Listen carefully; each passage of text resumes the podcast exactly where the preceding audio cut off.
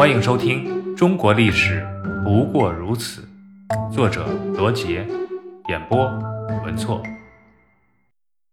儒家与道家。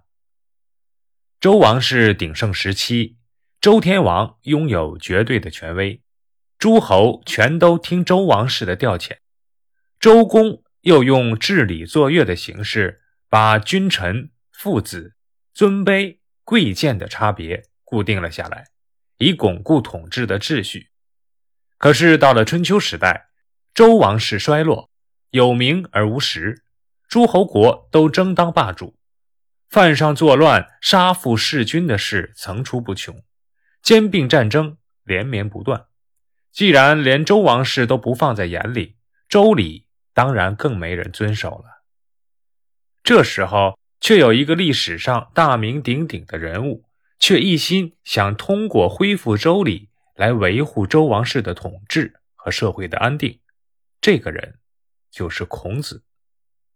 孔子名丘，鲁国人，但他的祖先是宋国的贵族，他的曾祖父为了避难才到了鲁国。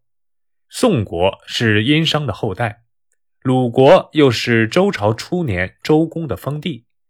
这两个地方都保存了很多古老的商周文化。孔子从小受到古老文化的耳濡目染，懂得许多古代的礼仪。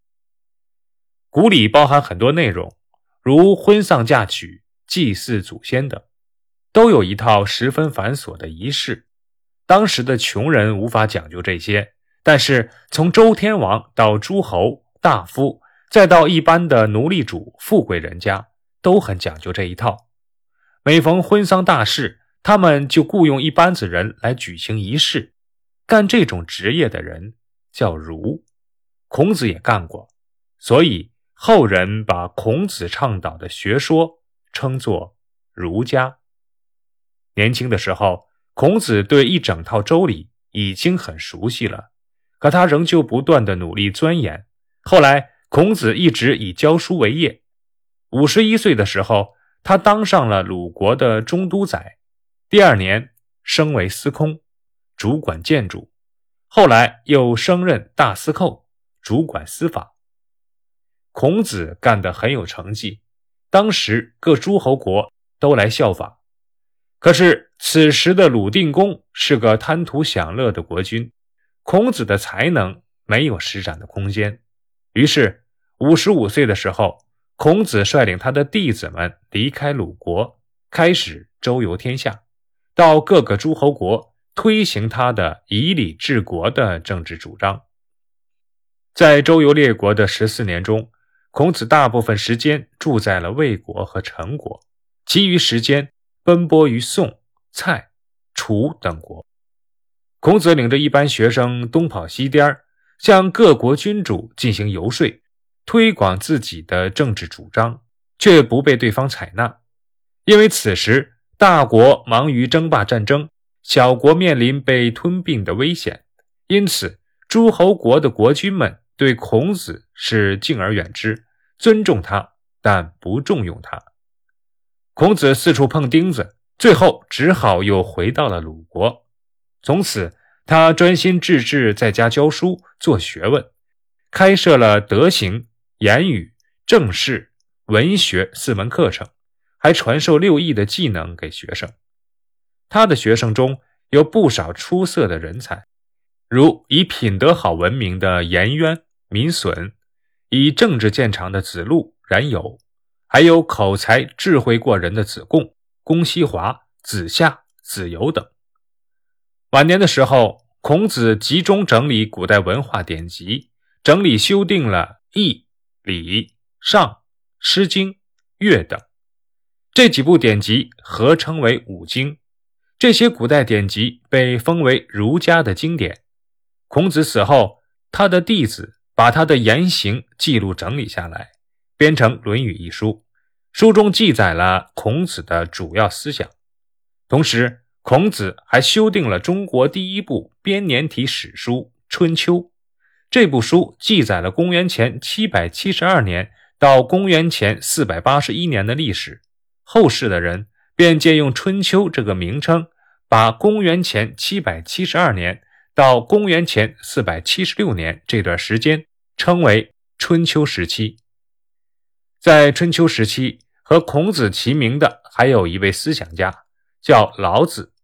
老子是楚国人，姓李，名耳，曾经做过周朝藏书室的官员，后来因为战乱和国势衰弱，离开了周朝，到外地去了。老子和孔子的思想不一样，他认为天是没有意志的，他不能主宰人间的吉凶祸福，只有道才是万物的根基。道在天地之前就存在，是它产生了万物，而人却看不见、摸不着。同时，道又是以自然为依据的，世间万物是受自然规律约束的。老子的这个思想。否定了天神的存在和权威。尤其可贵的是，老子有丰富的辩证思想。他认为事物是相互联系、相互转化的。面对当时社会战争不断、人们生活痛苦不堪的局面，老子批评统治者剥削人民，主张关心百姓的疾苦，但同时他又主张无为而治，让人民无知无欲，这样社会才会安定。由此可见，老子的这些思想和孔子的积极入世的思想不大一样，有合理的一面，也有不正确的一面。老子离开周朝的时候，路过函谷关，函谷关的令尹知道他学问高深，就请求说：“您就要走了，请写本书给我吧。”于是老子就写了一部叫《道德经》的书。现在我们了解老子的思想。主要就是根据这本书，老子也被后人称为道家的始祖。道家和儒家主张虽然不同，但都是中国古代的思想流派，对后世影响很大。但是在当时，他们的政治主张却没有被诸侯国采纳，他们仍然相互杀戮争夺。到了春秋后期，十几个大国经过激烈的战争和兼并。一些国家灭亡了，只剩齐、楚、燕、韩、赵、魏、秦七个大国和几个小国。